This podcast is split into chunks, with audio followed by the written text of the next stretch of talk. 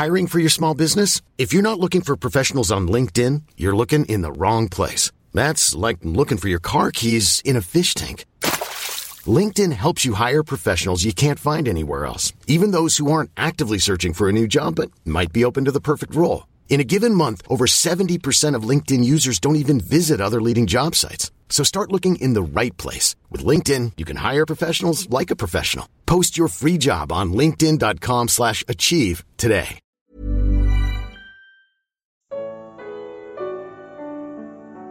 Como saber se estou seguindo um lobo? Evangelho de Lucas. Comentário de Mari Persona.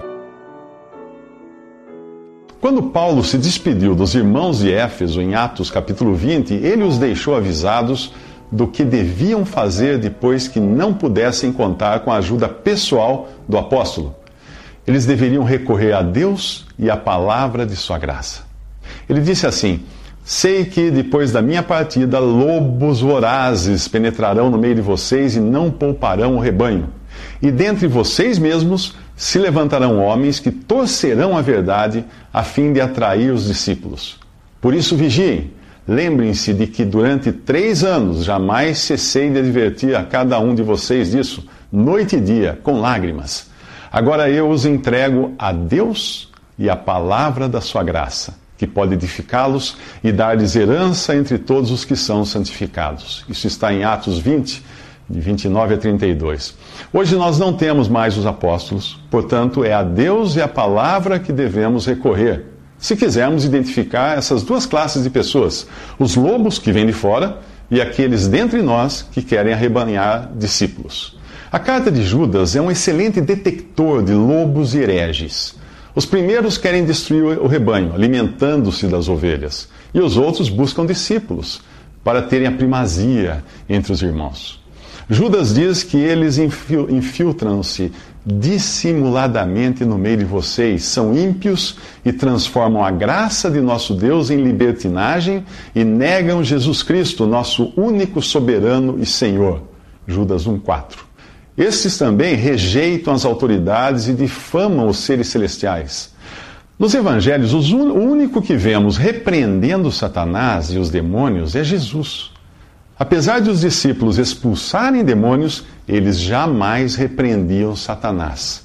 E nem mesmo o arcanjo Miguel, quando estava disputando com o diabo acerca do corpo de Moisés, ousou fazer acusação injuriosa contra ele, contra o diabo, mas disse: O Senhor o repreenda.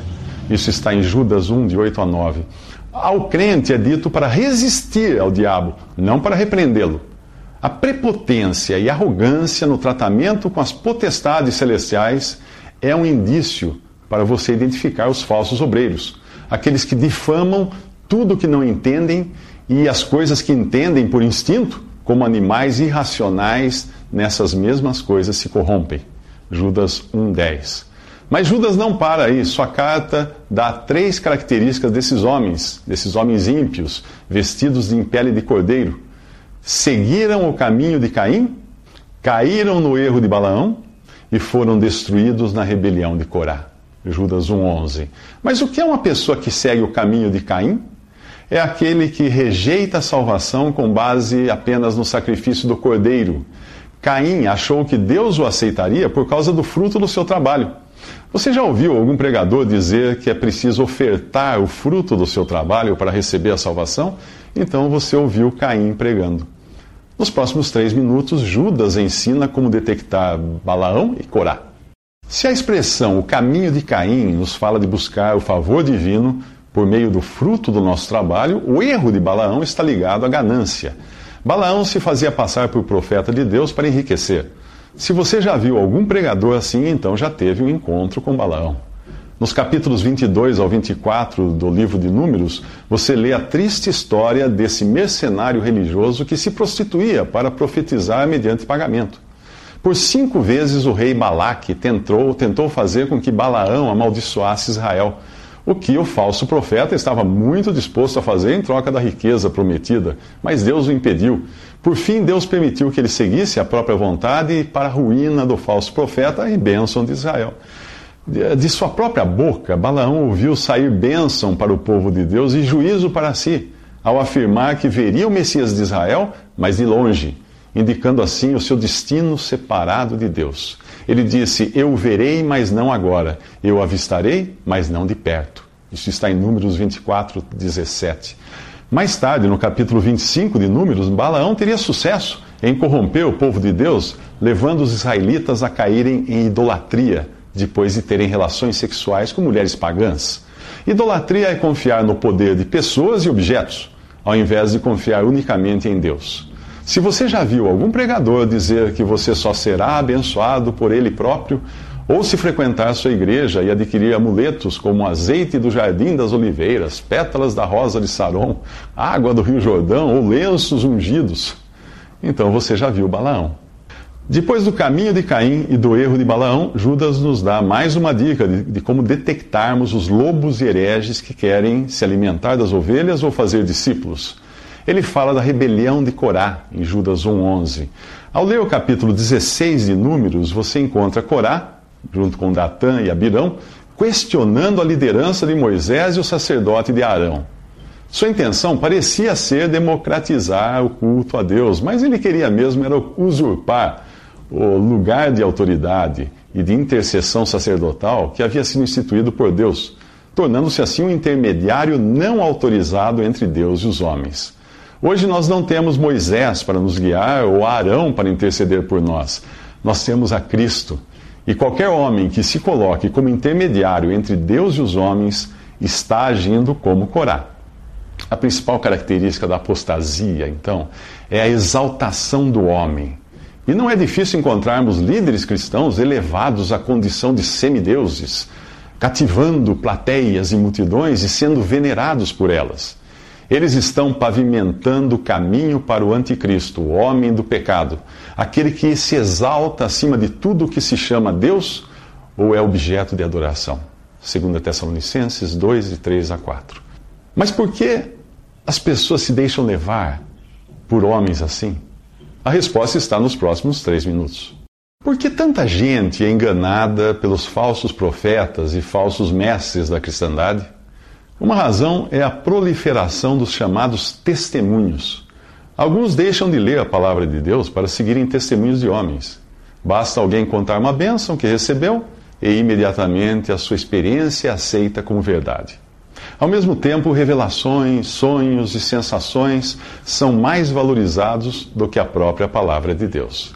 Enquanto alguns parecem ter uma conexão banda larga com o céu, outros vivem frustrados por não sentirem, nem ouvirem, nem, nem poderem ver coisa alguma. Embora Deus possa, através do Espírito Santo, trazer ao coração de, de uma pessoa a direção de como ela deve agir em uma determinada situação, esta é a exceção, não a regra da vida cristã.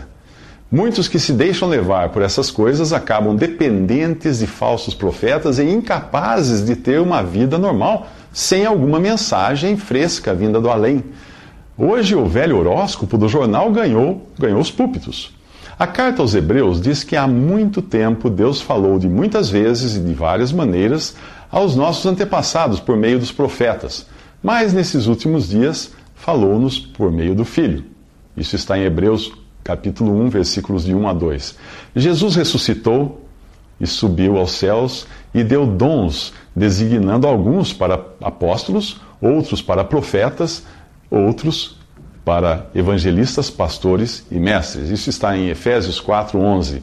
Deus não mais revela sua palavra como fazia no passado para Israel, e nem como a revelou aos apóstolos.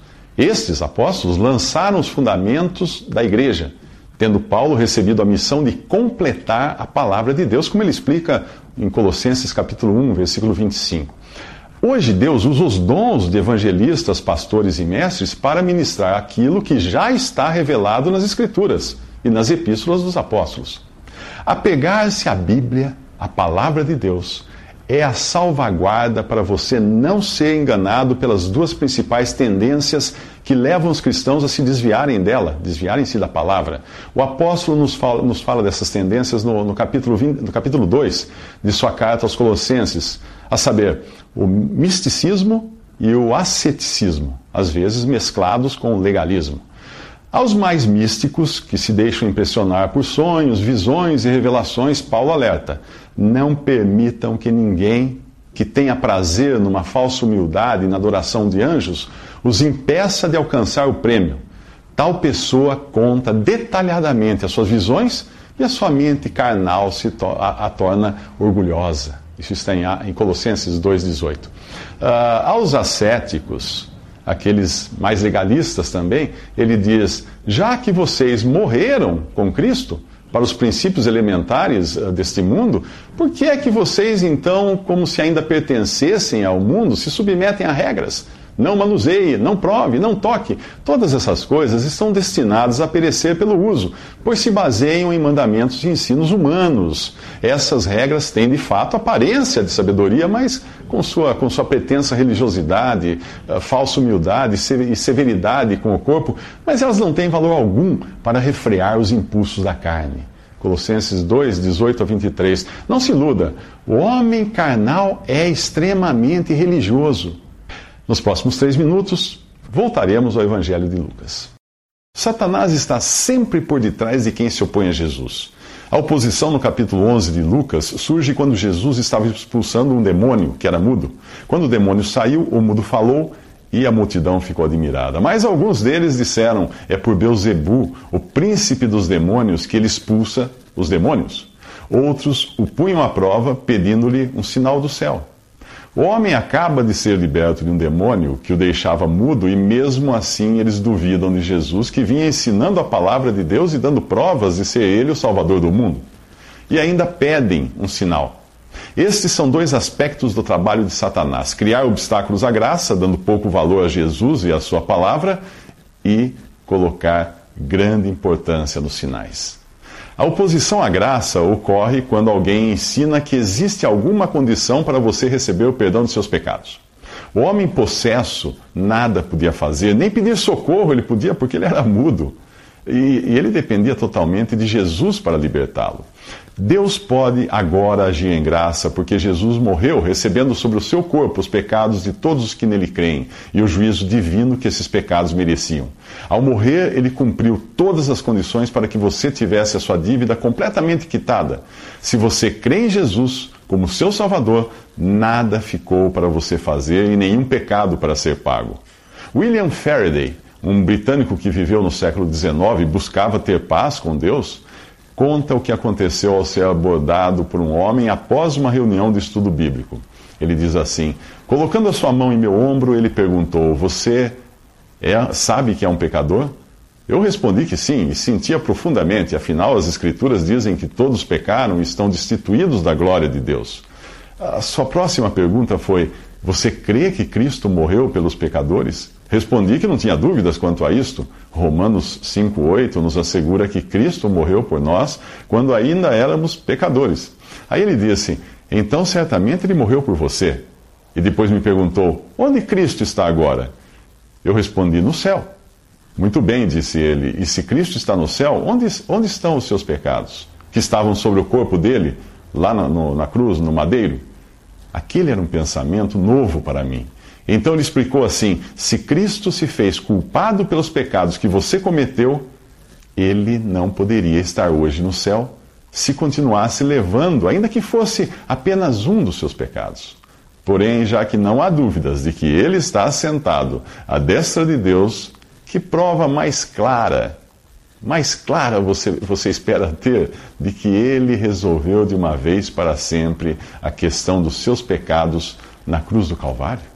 William Faraday conclui sua história dizendo que naquele momento toda dificuldade desapareceu e ele passou a ter a certeza de estar salvo, de estar perdoado. Daí em diante ele teve paz com Deus. Nos próximos três minutos, saiba por que o diabo dá tanta importância aos sinais.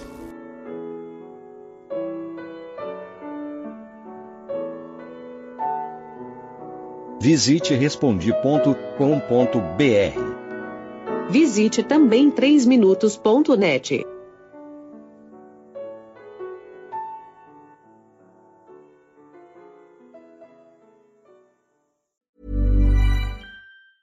Ever catch yourself eating the same flavorless dinner three days in a row?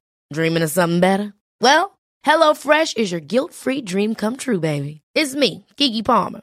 Let's wake up those taste buds with hot, juicy pecan-crusted chicken or garlic butter shrimp scampi. Mm. Hello Fresh. Stop dreaming of all the delicious possibilities and dig in at HelloFresh.com.